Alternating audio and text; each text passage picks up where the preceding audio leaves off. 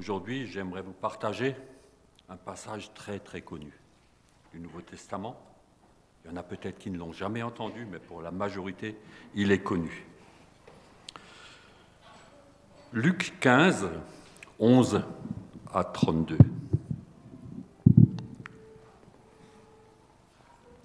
C'est dans la série des paraboles de Jésus. Il dit encore, un homme avait deux fils. Le plus jeune dit à son père, Mon père, donne-moi la part des biens qui doit me revenir.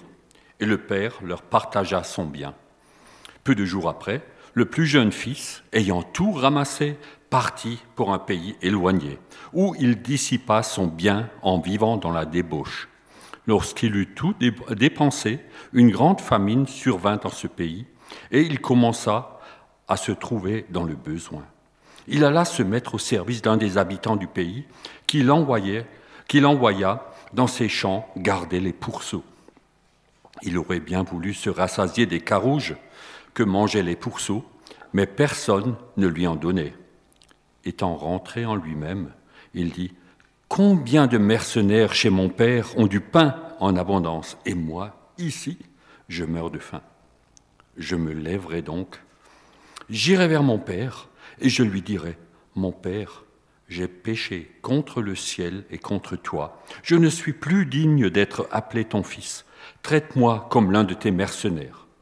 Et il se leva et alla vers son père. Comme il était encore loin, son père le vit et fut ému de compassion. Il courut se jeter à son cou et le, et le baisa. Le fils lui dit, Mon père, j'ai péché contre le ciel et contre toi. Je ne suis plus digne d'être appelé ton fils. Mais le père lui dit, et dit à ses serviteurs, apportez vite la plus belle robe et l'en revêtez. Mettez-lui un anneau au doigt et des souliers aux pieds. Amenez le veau gras et tuez-le. Mangeons et réjouissons-nous. Car mon fils, que voici, était mort. Il est revenu à la vie. Il était perdu et il est retrouvé. Et ils commencèrent à se réjouir. Or, le fils aîné était dans les champs. Lorsqu'il revint et s'approcha de la maison, il entendit la musique et les danses. Il appela un des serviteurs et lui demanda ce que c'était. Ce serviteur lui dit Ton père, ton frère est de retour, et ton père a tué le veau gras parce qu'il a retrouvé en bonne santé. Il se mit en colère et ne voulut pas rentrer. Son père sortit et le pria d'entrer, mais il répondit à son père Voici, il y a tant d'années que je te sers, sans avoir jamais transgressé tes ordres, et jamais tu ne m'as donné un chevreau pour que je me réjouisse avec mes amis. Et quand ton fils est arrivé, celui qui a mangé ton bien avec des prostituées, c'est pour lui que tu as tué le veau gras.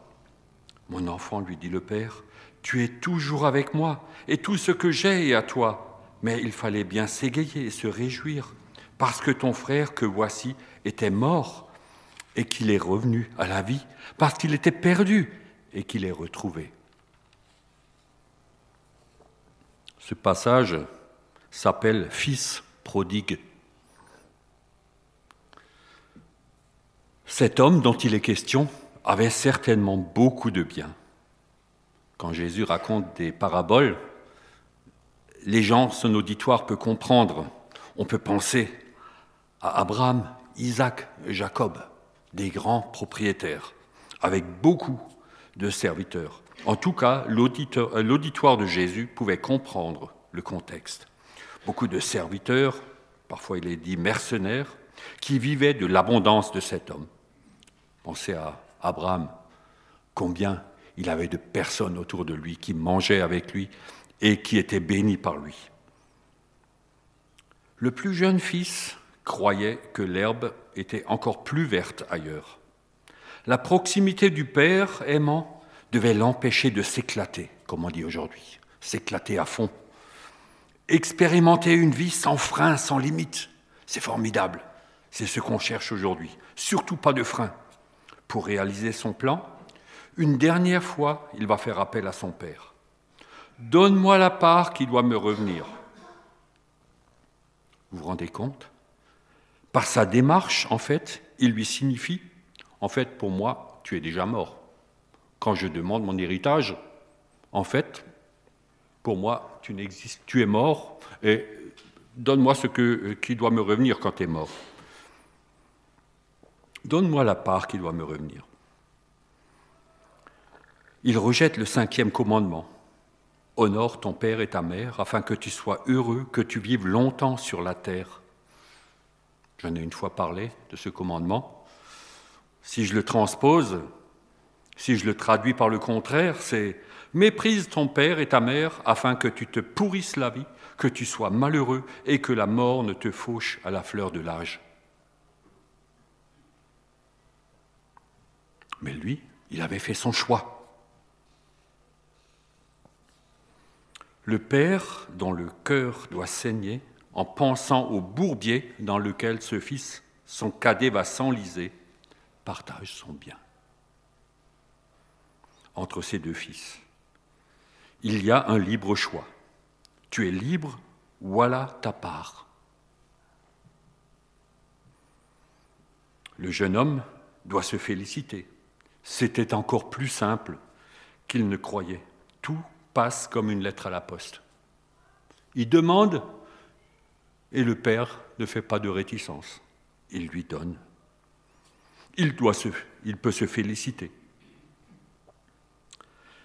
Déjà les recommandations du passé pour une vie harmonieuse sont oubliées. Je vous cite Ecclésiaste 11, le verset 1 qui dit Jeune homme, réjouis-toi dans ta jeunesse. Livre ton cœur à la joie pendant les jours de ta jeunesse. Marche dans les voies de ton cœur et selon les regards de tes yeux. Mais sache que pour cela, Dieu t'appellera en jugement. Pour ce jeune homme, encore quelques jours dans la proximité dérangeante du Père, on voit tous les soucis, toute la tristesse dans les yeux du Père. Mais il faut un peu de temps pour transformer la totalité de l'héritage en monnaie sonnante et trébuchante. Hein, il a hérité des choses, il a dû vendre des choses qu'il a eues du Père. Il lui fallait du fric. Pour son projet de vie, seule une bourse bien garnie est nécessaire. Et puis, il faut aller très loin, un pays éloigné, nous dit la parole, loin du Père, pour chasser les chuchotements de la conscience qui veulent le mettre mal à l'aise. On s'éloigne assez loin. Il faut aller vers les personnes qui, elles aussi, rejettent toute forme de règle morale. Et pour un temps, ça baigne, son argent coule à flot. Aucun de ses nouveaux amis, entre guillemets, ne le contrarie. Plus c'est immoral, plus il y a d'abus, drogue, alcool, sexe, ce serait aujourd'hui orgie et autre chose. Plus on repousse les limites, ben, il n'y en a plus. Il n'y a plus de limites. Si, il y en a une. Sa fortune fond comme neige au soleil. Il pensait que son exemple de libéralité ferait effet boule de neige, que ses amis ferait les mêmes largesses. Mais il n'en est rien. Les dernières pièces d'or s'envolent et les amis avec elles. Ça, c'est les amis du monde.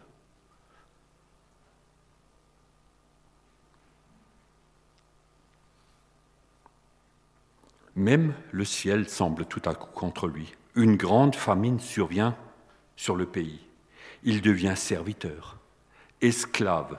Il se lia il se lia avec un homme qui avait des ressources liées, c'est accoutré de son ridicule costume de riche dandy, le dernier vestige de sa gloire, il garde des cochons. Vous, voyez cette image? Son habit euh, de fête, de fêtard, il n'avait rien d'autre. Et avec ça, il garde des cochons. Peut-être c'était déjà en lambeaux, mais il n'a rien d'autre. Sa soif de liberté, loin du Père, l'a conduit à s'occuper de pourceaux. Et quand Jésus raconte cette histoire, c'est le euh, symbole de l'impureté extrême pour tout juif. Les, les pourceaux. S'occuper de cochons, c'est impossible. Il se retrouve bien seul tout à coup. Il a faim une situation qu'il ne connaissait pas tant qu'il vivait des biens de son père. Il doit chipper, partager avec les cochons pour manger. Personne ne lui en donne, il n'est pas mort de faim. À la fin, il nous a dit, il est rentré en bonne santé, c'est qu'il a dû piquer entre deux euh, bouchées là, de cochons, il a dû leur prendre une part pour soi. La solitude et le jeûne le poussent à rentrer en lui-même, reconnaître son état, perdu, affamé, seul, sale, puant. Il a tout raté. Il a tout gâché. Là, il se souvient, chez mon père, il y a abondance. Le plus petit des serviteurs mange à sa faim.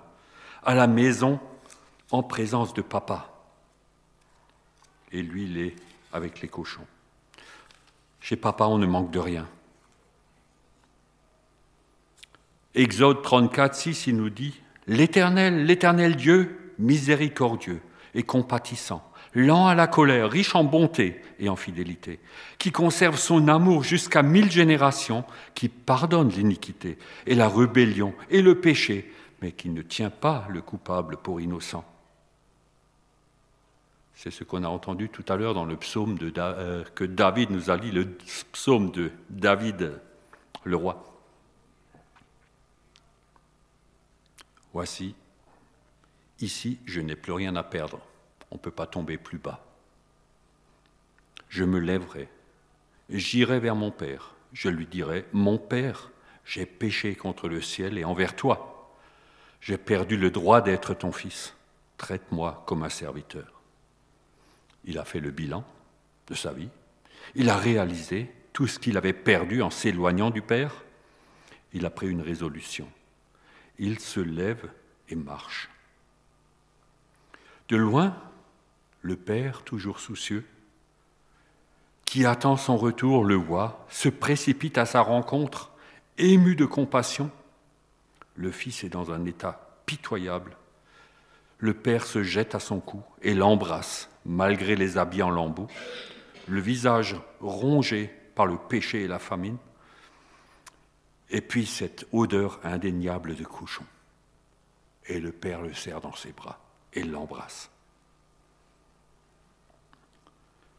Le Fils confesse son immense faute. J'ai péché contre le ciel et contre toi.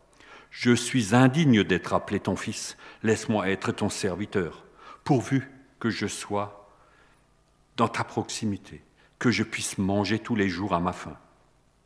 Mais le Père veut faire plus. Un rétablissement complet. La plus belle des robes. J'ai relu un passage de l'Ancien Testament, Zacharie 3, 1 à 4. C'est Zacharie qui parle. Il me fit voir Josué, le souverain sacrificateur, debout devant l'ange de l'Éternel, et Satan qui se tenait à sa droite pour l'accuser. L'Éternel dit à Satan, que l'Éternel te réprime, Satan, que l'Éternel te réprime, lui qui a choisi Jérusalem. N'est-ce pas là un tison arraché du feu? Or, Josué était couvert de vêtements sales. Il se tenait debout devant l'ange de Dieu. L'ange, prenant la parole, dit à ceux qui étaient devant lui, ôtez-lui les vêtements sales. Puis, il dit à Josué, vois, j'enlève ton iniquité, je te revais d'habits de fête. Jésus connaissait cette parole. Et n'est-ce pas là, dans cette parabole, cette image où Dieu donne un habit nouveau, Dieu purifie. J'enlève ton iniquité. iniquité. C'est pas seulement l'habit, l'apparence qui est transformée, c'est l'intérieur. Mettez-lui un anneau au doigt c'est une nouvelle alliance, un signe. Cette alliance, j'appartiens nouveau au Père, je suis lié à lui, je ne suis pas seulement un serviteur. Un signe que le péché ne sépare plus le Fils du Père et des souliers aux pieds, que les blessures du monde ne doivent plus entraver sa marche avec le Père. On prépare une fête digne d'un mariage dans Luc 17, 15, 15, 7, il est dit, il y aura plus de joie dans le ciel pour un pécheur qui se repent que pour 99 justes qui n'ont pas besoin de repentance. le Père est heureux. Il veut que tous fassent la fête. C'est que tous participent à sa joie. Celui qui était mort, perdu, est revenu à la vie. Je l'ai retrouvé. Ça, c'est le Père qui le dit. Quelle belle parabole de Jésus. Une histoire qui finit bien. Mais attendez, elle n'est pas tout à fait terminée, vous avez entendu tout à l'heure. Alors, j'avais proposé un chant qui est très très peu connu. Alors, je vais essayer de vous chanter une strophe qui parle de ce premier fils. Ceux qui connaissent, on peut afficher la strophe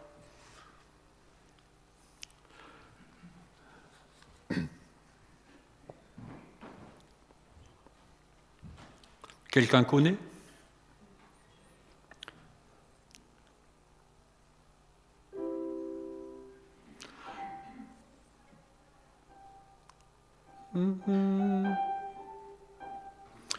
Reviens à ton Père, enfant égaré, déloué ta misère, déloué j'ai péché.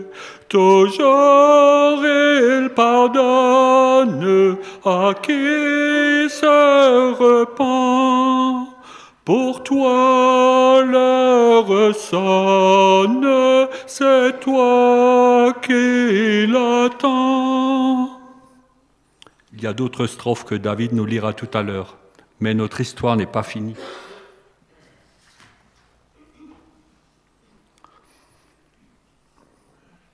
Rappelez-vous, ce garçon a un frère. Il est sérieux celui-là. Il n'y a pas à redire. On est tous d'accord? Il revient des champs, il a travaillé dur toute la journée, il s'occupe des biens de son père, il doit se réjouir à la pensée d'un bon souper et de repos bien mérité. Ah, voilà un homme. Mais que se passe-t-il à la maison? Une fête? Mais on dirait des noces Musique, danse, cris de joie Peut-être c'est une surprise pour lui-même. Peut-être le père lui fait une fête. Il pose la question à un serviteur qui sort de la maison. Et en plus, ça sent le bon rôti. La nouvelle du retour de la brebis galeuse et la fête organisée par le père pour la circonstance le fait sortir de ses gants. Ah non, je ne vais pas entrer pour participer à la fête injuste donnée en l'honneur de ce débauché. Le Père sort lui-même. Il va à sa rencontre. Mais entre donc. Réjouis-toi. Partage ma joie. Là, c'en est trop. Moi, j'ai respecté tes directives. Je te sers depuis des années. D'ailleurs, pour moi, tu n'as jamais donné quoi que ce soit pour que je fasse la fête avec mes amis. Tout cela sort si vite.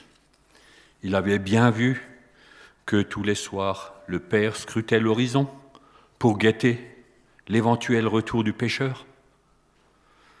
Alors qu'il entendait et savait comment celui-là, l'autre, se vautrait dans la débauche et gaspillait les biens de la famille, lui, il connaît la loi le cinquième commandement dont j'ai parlé tout à l'heure. Honore ton père et ta mère.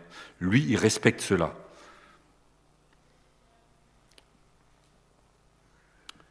Là, il ne peut pas supporter la grâce du Père. Trop, c'est trop. C'est lui ou moi. Je n'entre pas si tu le gardes dans la maison. Moi, je ne lui pardonnerai pas. Il faut rester ferme, n'est-ce pas? Ah non, Pardonner, là, c'est être faible. Ne pas pardonner, je l'avais cité récemment, ça c'est une pensée, ça ce n'est pas la pensée du Fils. Si l'on en veut à quelqu'un, ce serait ne pas pardonner, c'est comme boire du poison en espérant que cela fasse du tort à l'autre. C'est fort. Hein. Si on refuse de pardonner, c'est comme si soi-même, on buvait du poison et on attend que ça fasse un effet méchant sur l'autre, alors qu'on se bousille la vie, on devient amer, on meurt de l'intérieur. Le fils aîné n'a cessé de vivre à côté de son père. Je dis bien à côté. Le, connaissait-il vraiment? Le père est-il un chef injuste dans notre histoire? Notre histoire, n'est-ce pas? Souvent nous qui croyons, nous qui sommes religieux, nous ressemblons quand même beaucoup plus à celui-là. Il y en a moins parmi nous qui sont du gabarit du, premier. Est-ce un chef injuste ou un papa miséricordieux? Par son attitude, sa connaissance du droit, son assiduité au travail, il pense influer sur les décisions du Père. C'est lui ou moi. J'ai gagné le droit de contester tes décisions. De toute façon, son retour, sa conversion, ça ne peut pas être honnête. Ce serait trop facile après avoir tout gâché, je demande pardon et c'est bon. Hein, ça, c'est l'attitude du premier. Ça, c'est trop facile, n'est-ce pas?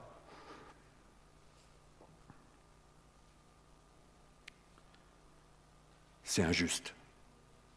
Combien les pharisiens, les bons juifs, étaient scandalisés lorsque Jésus s'occupait, allait vers les gens de mauvaise vie pour les inviter à entrer dans la maison du Père. Zachée, Marie-Madeleine, la Samaritaine, vous en trouverez bien d'autres qui nous dérangeraient aussi parfois s'ils venaient au milieu de nous. Par le retour du cadet, l'aîné a dévoilé les pensées de son cœur. Cette situation qui le met si mal à l'aise a découvert ce qu'il avait vraiment dans le cœur. Il est froid ici, intransigeant, dépourvu de compassion, il est légaliste je connais la loi, il a découvert que le Père et lui n'étaient pas sur la même longueur d'onde.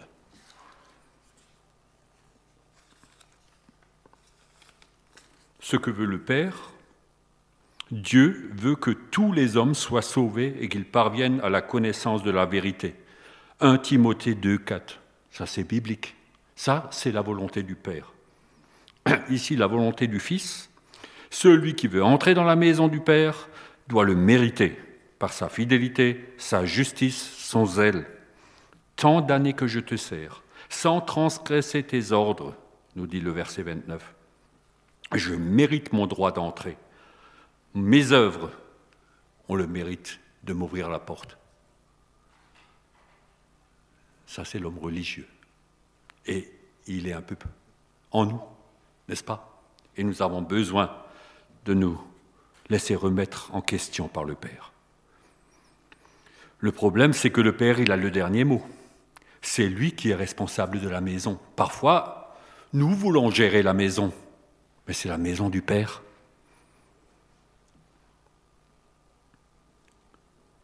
Et en plus, c'est lui qui a tracé la voie d'accès à la maison, le chemin de l'amour immérité, de la grâce, de la paix, du pardon. Il n'y en a pas d'autre si nous essayons de mériter. Ma justice, ma fidélité, mon zèle ne vont pas faire long feu. Un jour, un instant, je vois des progrès quand j'essaye. Maintenant, il faut que je fasse ça. Maintenant, et puis, je monte, je monte. Je vois des progrès. Ça y est, j'ai presque réussi. Patatras, encore une situation, un obstacle qui me ferme la porte de la salle des noces devant le nez. Si je compte sur mes moyens, sur ma religiosité, sur mes actes, la porte reste fermée. C'est par grâce, nous avons chanté tout à l'heure. Finalement, le fils aîné est-il entré? Personne ne le sait. Aucun d'entre nous le sait. Les deux avaient besoin de la grâce. Le premier a compris, on lui a beaucoup pardonné.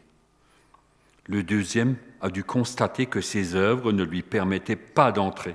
qu'il fallait aussi entrer par la grâce de Dieu. Et c'est plus dur à accepter. Il faut revoir sa vision du Père, reconnaître son besoin d'être sauvé par le sacrifice d'un autre, pas par mes moyens. Aujourd'hui est encore un jour de grâce. Que le Seigneur puisse nous toucher, nous travailler et que nous nous placions, nous positionnions sur la grâce de Dieu, pas sur notre savoir, notre connaissance, notre fidélité. Elle est très très branlante. Amen. Je vous propose de prier.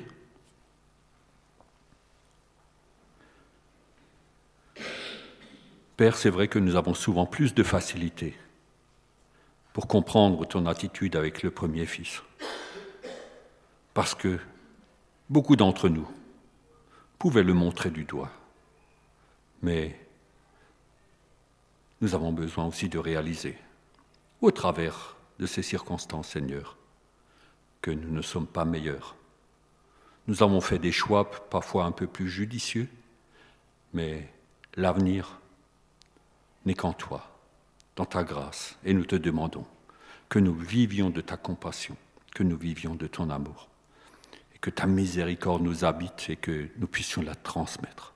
Que c'est ça, Seigneur, pas le fait de changer des personnes par la morale, Seigneur, mais par la grâce de Dieu, à cause du sang de Jésus. Nous te demandons pardon là où notre vision n'est pas bonne et nous te demandons de nous travailler, Seigneur, par ton Esprit Saint, afin que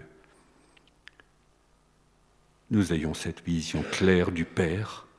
Toi, tu es responsable. Toi, tu es le chef. Nous ne sommes que des serviteurs. Amen.